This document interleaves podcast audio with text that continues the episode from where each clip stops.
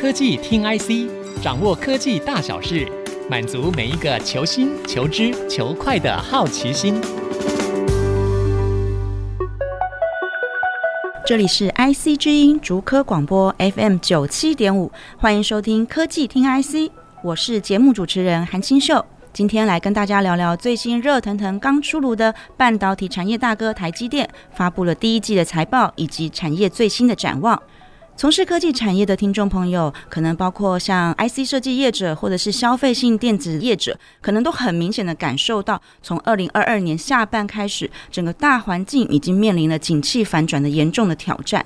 所以先前很多业界的朋友私下都在讨论，台积电到底什么时候要修正它的展望啊？不过这样听起来好像有点怪怪的，不是说因为自己表现不好，所以就希望班上的资优生考试也考不好，而是整个产业的需求是互相的联动影响的，所以已经知道有好几家的大客户在砍单或者是在调整库存，那台积电要继续维持一枝独秀，当然也是很难办到的。所以，我们从最近台积电刚刚举办完的第一季的法说会呢，也透露出很多的产业讯息。那今天我们就来讨论看看，在这一次的财报数字里头，有哪一些是值得关注的焦点？要如何解读产业的景气？今天是我在科技厅 IC 首次登场的处女秀，所以很高兴邀请到我的好朋友来助阵，也是 DIGITIMES 的半导体资深记者陈玉娟。欢迎玉娟。大家好，我是玉娟。嗯，首先呢，我们先来讨论这个台积电已经都被大家称为是护国神山了。那护国之外呢，这个神山的意思呢，就不仅是因为这个山特别的高耸嘛，又难以超越，而且呢，它对于整个产业的动向是具有一个指引定调的意义。那台积电的营运成绩单，当然也反映出很多的市场的景气的变化，也是产业修正的重要的指标。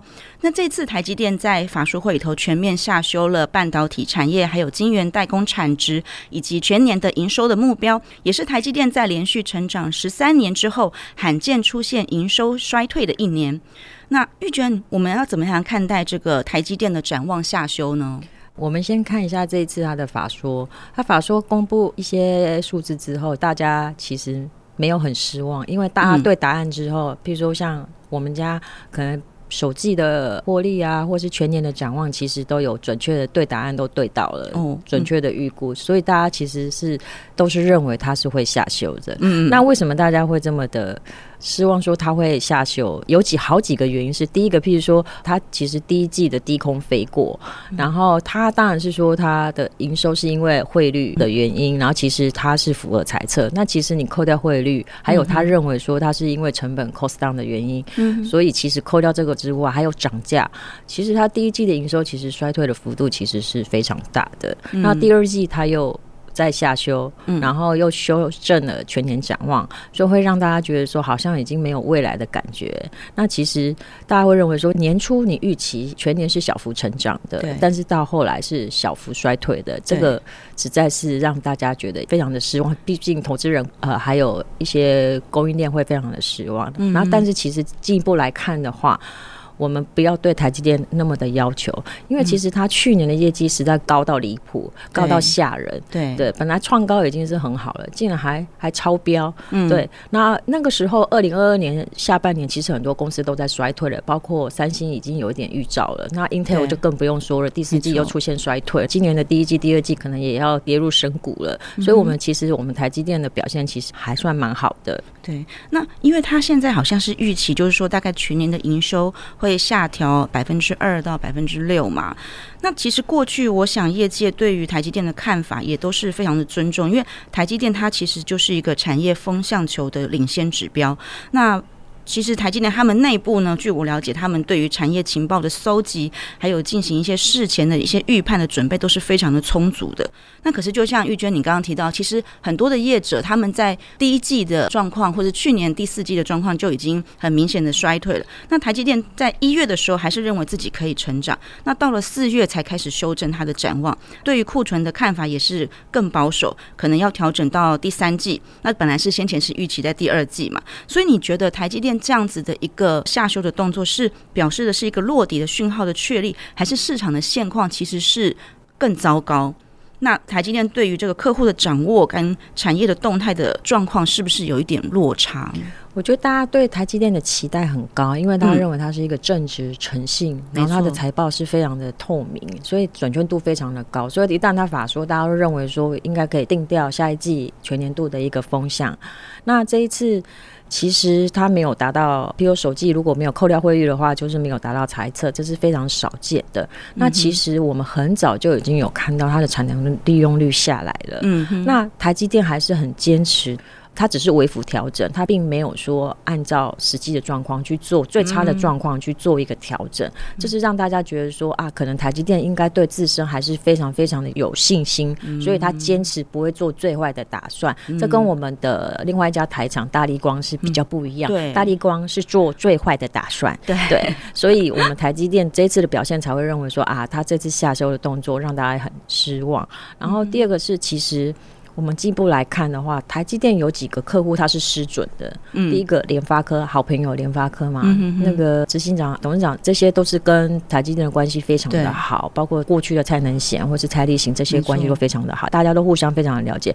可是没有想到这一次被大砍单的是联发科，嗯，然后联发科因为被小米跟非洲的那个传音给害死了，嗯、所以它整个库存满手，对，然后。听说高层去中国也是中国客户也是并不见面，所以当然是联发科没有办法去挖库存，嗯嗯，那当然就是往台积电那边杀，原本是不敢杀，那最后不得不杀，那没有想到这个是台积电没有料到的。然后第二个就是苹果，这两个大客户的砍单让台积电完全措手不及，所以它的产能利用率明显的下滑。但是台积电还是没有去修裁测，他认为说，哎，这两个大客户或许还有希望可以去化库存或是什么。但是这两个客户因为对于未来的展望还有。库存都是非常的保守，所以砍单超乎预期之后，嗯、所以才会造成这样的结果，就是一个连锁效应。当然，我们可以说，哎、欸，台积电的神经是不是传导有一点慢了？这是是我们应该要再去观察一下的。嗯哼，没错。不过，我们刚刚虽然讲了一下台积电这次在景气预判的这个。部分是不是有一点脱节的状况？那其实从整个实际的数字来看，它的表现的确还是是符合预期。就像刚刚玉娟讲的，包括它的毛利率是达到它的高标，就是五十六点三嘛。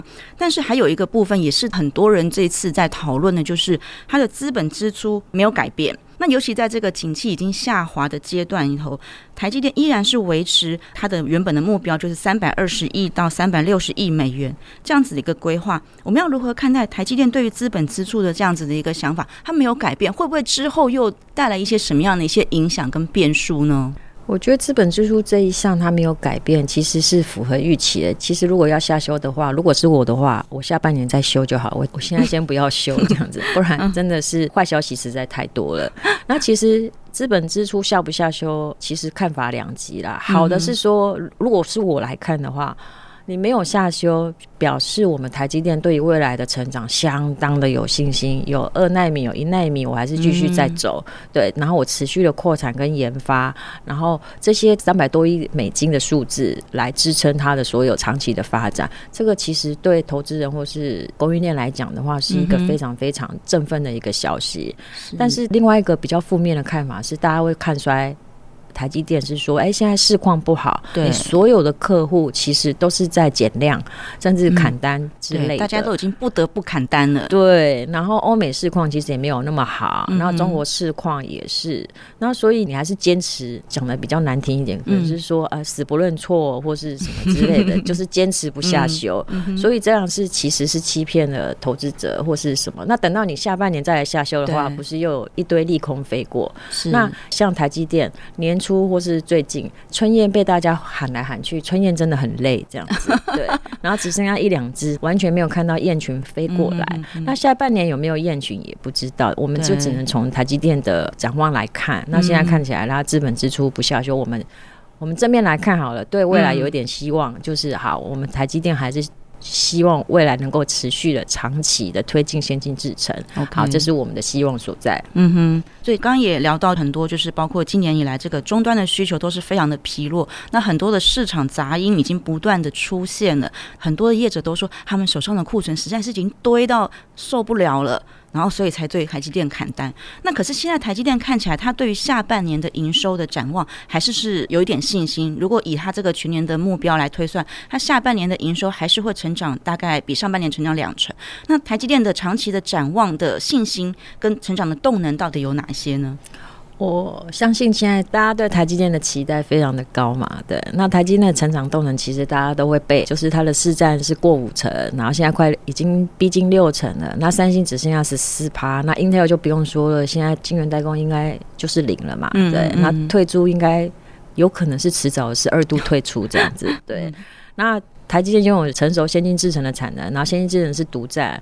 如果像三星、Intel 排除自己家生产的，嗯嗯、所以台积电的先进制程七纳米以下，我们讲先进制程是七纳米以下就会超过九成了。嗯、那其他公司就是停在二十八纳米，那 Global Foundry 就是十二纳米，嗯、然后市占率都是六趴、六趴、五趴之类。中芯也是停在二八纳米，而且大家都没有先进制程的投资计划了。那这怎么看呢？就是说以后在七纳米以下，你除了三星之外，你只能选我。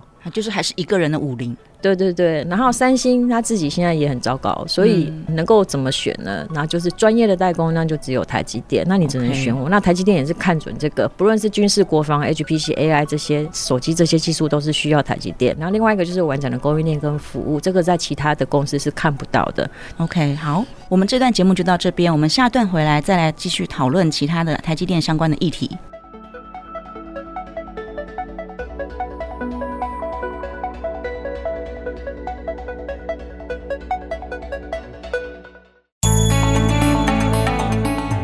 回到科技听 IC，我们的节目除了在 IC 之音官网 AOD 可以随选随听，同时也邀请大家上 Spotify、Apple Podcasts、Google Podcasts 以及 KKBox 搜寻科技听 IC，订阅我们，不要错过每一集的节目哦。我是韩清秀，今天和我们一起的是半导体的资深记者陈玉娟。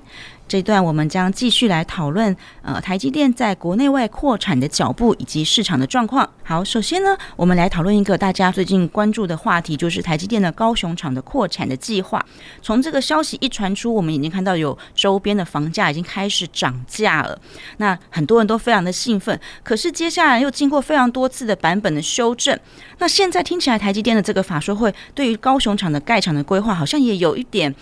模棱两可的感觉。那台积电对于高雄厂的想法到底是什么呢？我们先来讲一下高雄厂的这个计划。一开始其实大家都不认为它是会在高雄建厂，因为毕竟那个是炼油厂的旧地，然后它要整地，其实需要很多的时间。那为了台积电，它在一两年就可以整地完毕，这个效率实在是非常的高，然后那出乎大家意料所外。嗯、后来台积电碍于很多的压力，所以他宣布了在高雄建七纳米、二八纳米。对，嗯、但是之后真的很罗生门。他七纳米又宣布了暂缓，然后现在我们之前其实也在传供应链就传出，结果连二八纳米也不做了，所有的材料全部连钢筋水泥什么都不拉了，对，所以有很多的传言都开始出现，对，然后结果法说会是出乎意料之外，二八是停了没有错，然后但是换成让大家。惊讶的三奈米，对，然后让大家认为说这简直就是悬疑科幻剧了，应该是不太可能换三奈米，而且三奈米很意外的是，台积电没有给出时程。嗯，高雄厂这一次的扩厂案，这个光高雄厂让大家觉得说，其实台积电在诚信这一方面已经失准了而且让大家认为说它是一个完全是政治因素考量。因为即便台积电认为说不是，但是其实大家都很清楚，台积电没有在高雄扩产的必要。它有临近有南科，还有一大块空地，它有竹科，它有很多地方，台中也是在进行，嗯、还有一个美国的一个压力在，还有美国有四纳米跟三纳米，所以这个其实没有扩产的必要。所以这个高雄会不会扩，我们就是再继续往下看下去。目前供应链来看的话，是在 roadmap 上面是没有看到、哦、呃这一个，但是已经有很多的政治人物出来讲说一定会扩，所以叫大家。不要担心，说台积电一定会尽力准备这件事情，这样。对对对，因为台积电在我家，我家房价就会涨的这一个因素，还有很多的一些压力，因为代表一个基础建设跟就业人力嘛，对。嗯、然后所以这个就是各地方政府都会积极争取，嗯、像台中啊、桃园啊、苗栗啊这一些，甚至之前传出的嘉义啊、云林、啊，每一个县市都想要有。对对对，现在剩台北、新北没有这样子，还有宜兰这样子，对，还有澎湖、马公这样子。对对对对对，所以我们现在就是看之后台积电怎么解决高雄这一个。过场，嗯、我们有一个谣言，可能就是说啊，真的是没办法扩产的，不然就把世界先进给丢进去好了。至少我有一个负责任的一个十二寸厂在那边，因为世界先进要盖十二寸厂嘛。哎、啊、哎，题外话，世界先进可能会比较倾向去新加坡，对，因为政府给的补助比较多，这样子，对，所以就要看高雄厂给世界先进的补助是什么，大概就这样。这个要回到实际的状况，对，对对。但是如果它的那个扩产的进度落后的话，可能对于整个供应链的状况影响也会很大。对，其实供应链没有把高雄的 roadmap 放进去考量，因为总觉得这一个 roadmap 实在是怪怪的这样子，那一变再变。但是我们从台积电给供应链的 guidance 来看的话，它其实一直在延后，所以大家就认为说啊，应该是进机啊、装机这些都一直往后，所以。可能在今年的营收成长目标都没有包括高雄厂。那其实最大家值得关注的是，不是高雄厂放缓，而是全部在台的所有的工厂全部都放缓了。这个对供应链来讲的话是影响非常大。那但是因为为什么现在的营收没有反映出来？是因为你下的单成品，我现在继续拉没有错，但是之后的单我就是。延缓或是砍单，已经有人的股票已经开始反应。对，所以半成品这些都会延缓，所以营收反应可能会在。Q4 或者是明年的第一季展望这个部分，对，因为在手订单已经完成了，一定要走完嘛，对。然后这个如果再砍的话，那真的没有天良了，但供应链可能会倒一片这样子，对。所以我会觉得，目前来看，营收对很多设备商或是基础工程的话，其实还好，就是反应就是下半年我们再来看。那有一个比较特别注意的是先进封装，那台积电有做先进封装，今年的成长比较趋缓一点，所以像竹南那边的话，其实扩产也有比较缓慢。然后产能也比较少，但是先进制程是未来的发展，所以我们可以看一下很多先进制程的相关的供应链的话，成长动能还是非常的好，这个是值得关注的。嗯是 OK，那我们刚刚也提到，就是在扩产的部分。那其实台积电在海外的扩产也有很多的计划在推动，尤其是在这个美国亚利桑那州已经设置了新厂区了。那根据规划，在第一期的晶圆厂就预计在二零二四年底就开始生产。可是我们也知道，美国的晶片法案的补助的申请细节其实都还在谈。那包括我们也知道，三星啊、SK 海力士，其实他们也都有很多的反对的意见。那现在的争议的关键点到底在哪里啊？我觉得现在的争议的关键点，我们先如果以美国晶片法案补助来看的话，是因为美国它要求的有一些，譬如说在中国的十年的建厂限制，那扩产限制，然后你拿了补助就不能在中国了。嗯、然后第二个就是说，哎，三星、Intel 或是台积电必须要交出一些营业机密，你的现金流量表、嗯、你的客户、你的泵表，这些都很敏感，非常的敏感。但是其实。这一点的话，大家都认为说，哎，台积电现在都在跟美国政府沟通，但是美国政府非常的强势，那可能大家没有占不到便宜。嗯、可是要想一想，大家还是要积极的去谈判嘛。所以台积电是目前为止是。三星跟 Intel 这些厂商里面，它建厂是最快速、最有效率的。它的美国厂外观其实都差不多了，现在就等美国一声令下，我就可以装机进机，所有的动作可以加速。那如果你不愿意的话，我就放缓。其实对投资人或是说对台积电来讲的话，放缓其实没有关系，因为现在产能也不需要那么多。那其实美国这样子一直拖拖拖拖拖，那。大家也是哦哦，没关系，那就拖拖拖拖拖，反正现在产业好像本来一开始也不是很想要去设嘛。对对对，反正你就拖，那我就煎一个外壳给你，这样子也是 OK，这样子。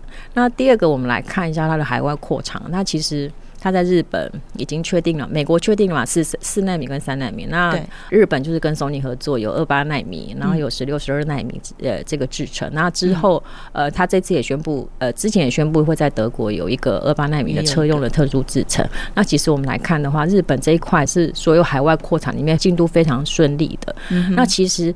对日本的贡献也非常的大。据说，据供应来讲的话，熊本的房价已经涨到离谱了。嗯哦、然后台积电已经变成熊本的希望，就跟我们的高雄跟台南一样，去哪里设厂都会带动它的房价。对，然后甚至听说九州那边的所有的。卡车、吊车，呃，全部都以台积电为优先，全部都被他拉光光。所以现在他们也缺工了。对对对对对，所以为大为那边促进经济发展。所以听说，哎，台湾台积电过去或是供应链过去的时候，都获得非常非常好的一个待遇或是什么，因为促进了熊本那边的一个经济发展。然后大家那边当地的年轻人啊，或是一般的中年人，他可能就是有工作可以做了。而且日本人其实他工作形性跟台湾比较相似。那日本他那边。也派了人过来台湾台中那边呃受训，其实比较接近。我们就从来没有听到说，哎，日本的来受训的员工很抗议说，哎，这边吃不好，然后很、哦、还是文化比较接近，对，然后跟我们之前美国来的受训的那个差了十万八千里，所以我觉得日本目前为止是合作愉快，然后接下来可能应该。据供应链表示，应该就接下来就是我有一个先进封装厂正在进行。那会不会有晶圆厂的话，目前就看跟 Sony 怎么谈，跟当地政府怎么谈这样子。所以这个扩产的这个议题呢，还有非常多值得关注的部分。那我们先回来，就是说，在台积电，我们目前已经看到它在不同的制程节点有一些稼动率有明显的落差了。那我们可不可以从台积电的表现来看，有哪一些的产业已经开始回升，有哪一些的产业还没有春燕现踪呢？那接下来。到底是一个什么样的一个下半年的一个走势？玉娟你怎么看呢？我们再次的强调，春燕真的很累。对，然后我们其实看，我们最呃现在可能比较复苏比较快，因为是比较早落底的驱动 IC 或面板，嗯、其实它可能就两只春燕而已。哦、对，大家就以为燕群来了这样子，其实应该还没。那所以目前来看的话，我觉得如果如台积电所预料的话，PC 或是面板或是 Driver IC 这一块的话，嗯、可能就是有库存去化。呃，比较快，然后但是需求会不会整个上来还不知道，可能应该是不会，可能就是比较平缓。哦、那记忆体的话，或者是晶圆代工，可能就是比较和缓的一个发展，这样子。记忆体已经跌到那个原厂已经欲哭无泪了，他们已经都已经亏钱亏到无法忍耐了。对，记忆体应该是目前为止预估最慢的，跟手机是一样，跟 Android 手机是一样的，可能是要在年底或是明年初，可能才会有就是全新的发展才会出来这样子。嗯嗯、那我们现在来看哦，V 型反转应该是不可能。哦，然后因为欧美的市况也不好，中国的市况也不好。你看欧美的那么多公司在裁员，其实他已经预见下半年其实消费力道是不好的，那大家就不会去买电子产品这些。对，所以会不会 U 型反转，其实还很难说，也很难说。那该不会是一个 L 吧？L 在有一点小波度这样子，已经大家就很满意了。哦、但是还是摆个别厂商的表现来看，嗯、那我们台积电其实它如果小幅衰退的话，其实还是很好。但不免我们还是要强调，帮 IC 设计讲一下话，因为它涨价涨了六趴，对对，今年还是强势涨价，所以没有那。六趴的话，可能跌更惨。但是有了这个六趴，就是我们台积电的护体这样子，对，所以就是台积电的表现还是会非常的好。然后另外一方面，我们来看的话，还有一个应用是大家非常期待的 AI 跟车用。那目前来看，车用的长短料已经解除了，所以大家可以看到车用这一波有些乱流，就是没有像之前大家讲的说，哎，车用缺货什么什么，就是大家比较回归正常了。那电动车这一块的话，就是进入一个调整期、修正期，然后就看谁可以胜。出，然后另外一个就是 AI，就大家都觉得 NVIDIA 这些公司就开始发展了。是，那其实我们大家本来预估，哎，NVIDIA 因为 ChatGPT 的一个应用，然后可以带动一个 server 的发展，带动 AI GPU 的发展。然后 NVIDIA 也很厉害，针对美国的限制，它推出了 A 八百、H 八百。然后国外有 A 一百、H 一百的一个系列，然后让大家去选择，让客户去选择。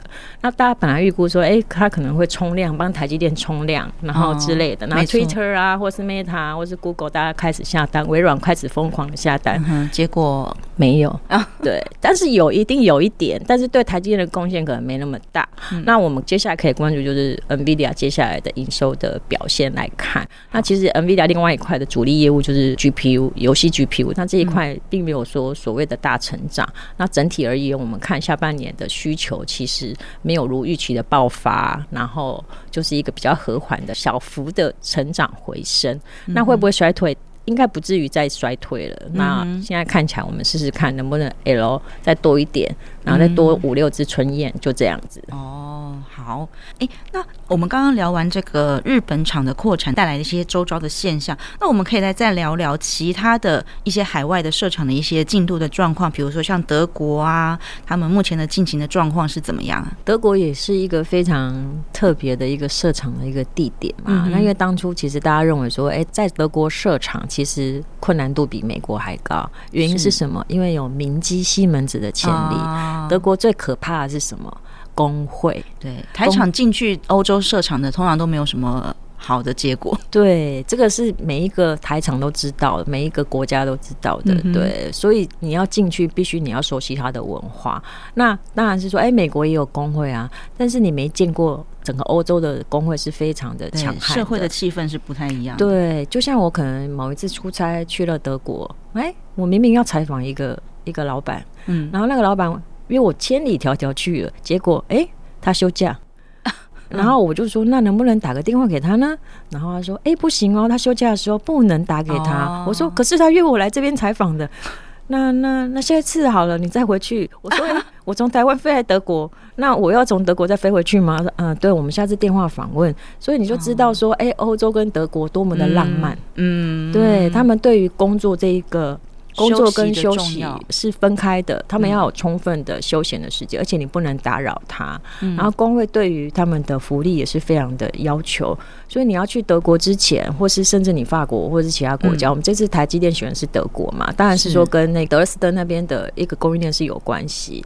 那第二个是说，他必须要找到一个德国政府给他的承诺，甚至他的合资对象给他的承诺，就是。把工会交给你，我不要去负责工会，嗯、所以为什么最近会传出来说，哎、欸？台积电找到合资对象了，然后台积电在法说会上也有讲，他不排除有合资对象。那其实供应链传出来的是说，他已经要仿效日本熊本的模式，就找 Sony 这样子。他在德国的方式就是找了博士，博士大家都知道嘛，很强的零组件供应链，车用的部分也有自己的厂。但是他如果跟台积电一起合资的话，然后或是有第二、第三个小股东，或是次股东、三股东、四股东这些大家一起来合作的话，台积电。的压力相对来讲会比较减轻，这些人就有博士来管，然后他不要去负担他的什么生活啊，然后还有薪资福利这些，就是由博士来统一来弄，这样比较不会有这个文化差异的问题，这样子。对，然后像明基西门子那个破局，它可能还比较简单一点，因为它是一个品牌厂嘛，破局就破局，然后但是就是我损失的就是我诟病你的钱。那台积电不是啊，如果在德国破局了，我盖的厂，我机器怎么办？我所有的就是嗯，丢到水里面了。当然是说可以运回来或是什么，但是这个就是一个非常巨额的投资，对台积电来讲风险实在太高。你欧洲力邀我过去，那你相对来讲，你一定要给我充分的一个承诺在，因为其实如果欧洲跟美国相比的话，我当然比较怕美国。美国是大哥，嗯、对，那欧洲为什么真的到现在讲了三年了还没有过去？就是我还可以再拖嘛，等你补贴给我好一点，哦、像日本这样，对，虽然是欧洲现在也很穷这样子，但是你要我过去，你就是要有充分的一个条件嘛。像日本现在就是给台积电的条件是非常的好，对，嗯、也非常的礼遇，然后所以跟台积电是可以。共生共荣，然后可以一起获利的。那美国应该是没办法获利啦，初期就是有一个目的性的存在这样子。那德国来讲的话，台积电当然也希望获利，他当然是希望由供应链来帮他去做风险降低。然后还有一个就是损失降低，然后可以早一点获利的一个状况，这样子。是。那我们刚刚已经聊到很多有趣的现象，就是说台积电去哪里设厂，那那个地方的那个房价就开始会有一些很明显的一些反应。那也有很多人好奇，那下一个台积电要去哪里设厂啊？这个是一个有可以大家作为一个参考的指标吗？我们先来讲一个那个番外，就是台积电一说在高雄的七奈米是搁置之后啊。糟糕，去跑去高雄买房子，人吓坏了这样子，然后但是还是撑住，好，没关系没关系，我们还有二八纳米这样子，嗯、那个投资客这样，然后就没想到，哎、欸，市场又传出二八纳米不做了，嗯、对，然后哇，马上。一瓶跌五万这样子，然后 投资客或是已经买房人吓坏了，这样子整个崩溃，然后甚至那时候有传出整个抛售潮，但是还没有啦，因为就是可能还是投资客还在观望，或是有一些心里头已经压力很大很大的势力介入，这个我们不知道对。但是后来台积电又宣布说有一个莫名其妙更可怕的三纳米说要去做，整个投资人都崩溃了。对，但是投资客或者是当地的已经买房子非常的开心，赶快下车，赶快上车，类似。是这样的情形，那至少先稳住那边的房产。嗯、那发生什么事之后再说。所以，我们可从这一点可以来看，台积电如果到哪里去，然后那边的房产就会上涨。我们看那个美国也是，在他那时候在讨论那个要不要去设厂的时候，当地已经开始开始掀起一波，对，连中介全部都是台湾人。对，哦、你就知道说有多么的沟通无碍。尤其是华人又很喜欢买房子，对，然后开始开店啊，然后什么补习班进驻，什么什么都有，嗯、你想得到的台湾人其实效率非常的高了。你看珍珠奶茶嘛，对，嗯、什么都进驻了，对，然后有钱的供应链其实。都在那边买房子做投资也好的，因为美国他们认为一定可以的嘛，一定会建厂。对，因为这是一个趋势嘛，对不对？对，那去的台湾人那么多，那台湾人最喜欢什么？就买房子。对，所以我就是先投资再说。对，那我遇到了很多供应链都是西家带眷，或者员工也是西家带眷就过去了。对，然后大家也把美国当成是一个啊，我带着老婆过去，我就生了小孩，我就拿了绿卡，我就移情，这个就是一个最快速的当美国人的一个捷径嘛。所以，即便大家会说，哎，台积在美国给的员工的待遇。没有那么想象那么好，但是呃，台积内部员工还是抢着要去，美国人不去，台湾人抢着要去，这样。不过说什么在那边吃又吃不好，然后住又住不好，有很多的一些家属有一些抱怨这样子。但其实你如果严格来想一下，其实你早就已经可以预见了嘛。嗯、对，那你呃三百块你要吃什么？对，我们在这里可以吃一个大鸡腿便当，超豪华的，但是在那边是完全没有的。一个台式的便当可能要一千两百块，对，哦、所以。你要抱怨的话，那你就不要过去。这是台积电员工讲的，对，熟悉的台积电员工讲的，对，对。那你过去了，就是你有你的目的性嘛？嗯、我要获得什么？哦、对，所以就是大家都各自有目的。对，okay, 我之前也有听过那个三星的人讲过，就是说，因为三星他们也是晶圆代工的人，是半导体的人，是在美国，他们外派到美国，那。去美国的人，他们就是西教带卷，然后可以带小孩去，然后让小孩在那边念书，在美国的学校念书学英文。那去越南的，因为三星在越南也投资很多嘛，去越南的人就是也是拿一样的薪水，可是去越南可以当王，因为在那边的物价就是比较低，所以在那边哇，这个生活都非常的过得非常的舒服，非常的开心。最惨的就是去西安的，因为去西安就是生活很无聊。对，然后就只能在那边，然后做记忆体这样子。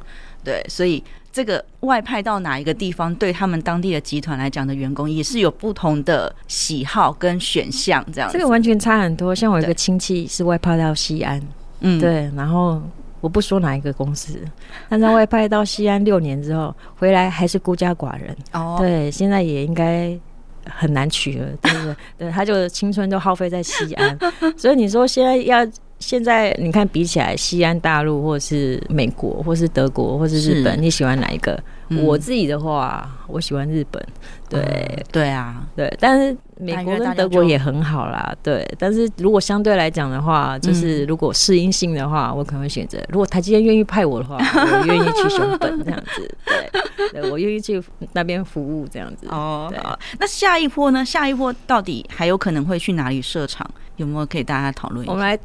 猜测一下好了，因为之前有听新加坡其实非常的积极邀请台积电过去嘛，他已经非常积极邀请。新加坡也不错啊，语言沟通对，很多人送送小孩去新加坡念书啊，或是去新加坡工作啊，对，这个这一点也是大家蛮喜欢的。但是当然是有排序嘛，大家喜欢美国，喜欢德国，喜欢日本，他是新加坡也可以，可是因为新加坡物价也压力也是非常的高，所以。所以大家还是觉得新加坡当然不错啦，至少比、嗯、可能比中国好很多这样子。是对，但是目前来看的话，新加坡是政府是非常非常积极想要建置半导体的供应链，自主、嗯、也是一样自主化嘛。所以它已经有一些晶圆代工的，呃，像之前的 GlobalFoundries 啊，卖给世界先进、哦、美光在那边也有一个也有对。然后以前台积很早就过去了嘛，嗯、对。然后但是目前来看的话，它给了条件非常的优渥，嗯、然后。世界先进可能会先，如果第一座厂的话有考虑，本来本来是想要在我们的南部啊，然后后来又到呃竹南嘛，然后后来又现在可能又可能考虑新加坡嘛。那台积电会不会过去新加坡？现在还不知道，因为实在是大家排队等着他。但如果去新加坡的话，听众如果偷偷的知道消息的话，也许可以去制裁一下。不过新加坡因为地地根本就很少很少了，所以也不知道买不买得到这样子，也不知道。对。然后还有一个比较特别的是印度哦，印度之前也吵得很凶嘛，就是找台湾的供应链过去。是。然后实际上据说就是像我们的晶圆代工都有跟政府过去去看一下、巡视一下、讨论一下。到目前为止，真正宣布的只有利基电，利基电会跟那边的政府合作，会帮他们改。的状况就。嗯，好了，我们这个可以再观察一下，可以再观察。即便是他宣布盖，可是因为那边当地还很遥远嘛，要建置一个供应链是非常遥远的。那但是如果你要。风险大，投资回报才大。对，嗯、所以如果你越你觉得，这个、我们就让大家自己来决定。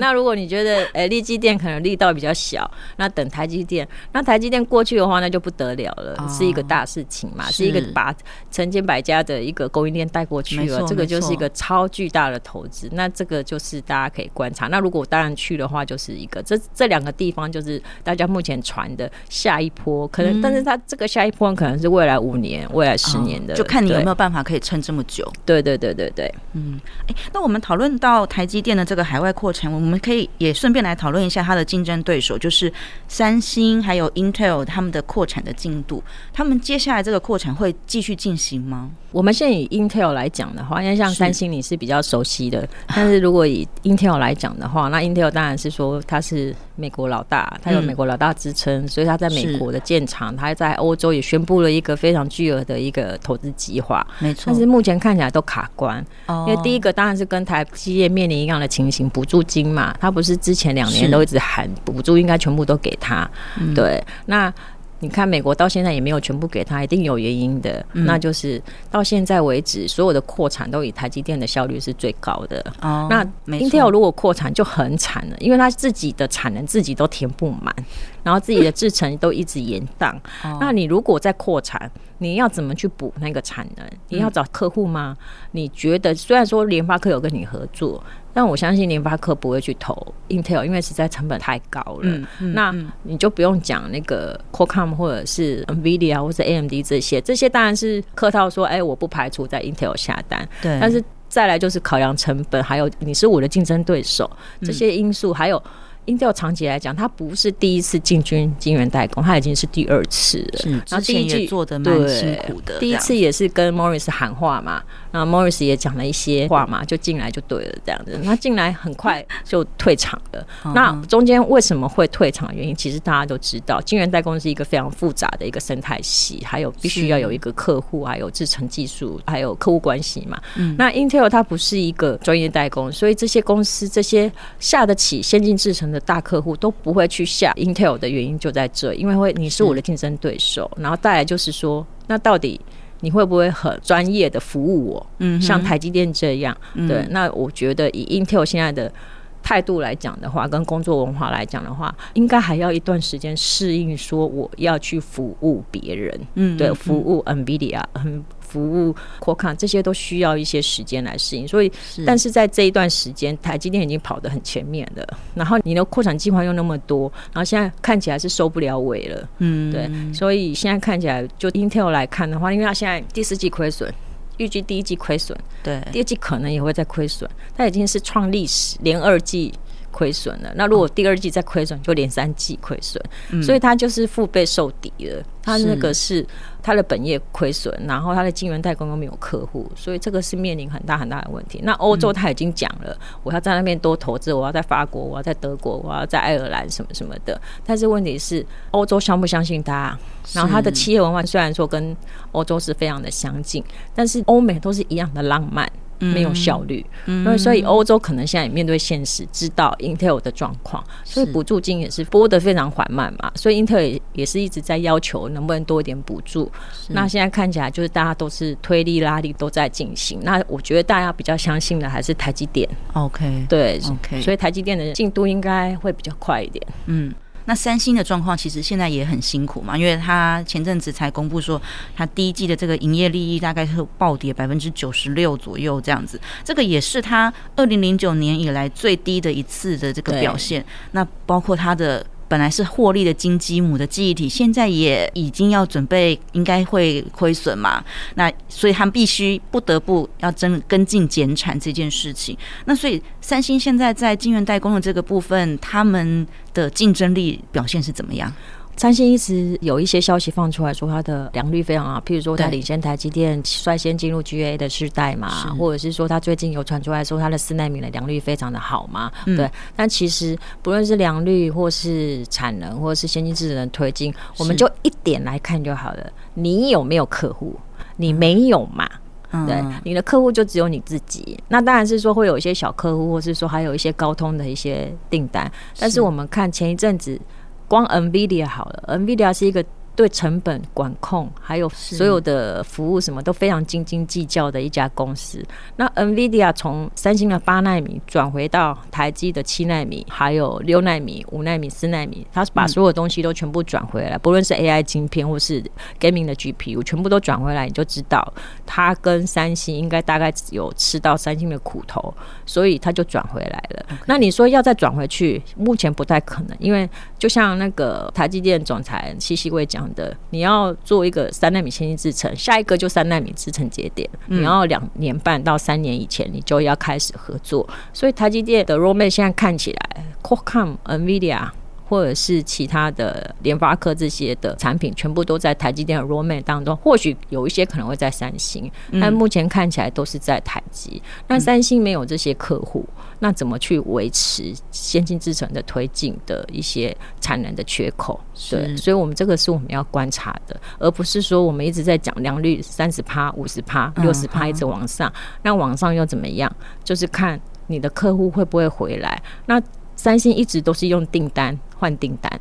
那现在手机也不好，那怎么去换订单？嗯、我们最近有传言啊，他用订单来交换 MTK，希望 MTK 能够抛弃护国神山，嗯，然后去三星投片。是对，其实对 MTK 来讲也是非常困难的一件事。嗯、我去了三星，然后我的三星的手机用了我的晶片，但是我就必须要在那边投片，但是实在是太可怕了。嗯、那万一我的晶片出事了，那我就是等于是我在手机界面这边整个就是全盘皆末，可能就输了高通。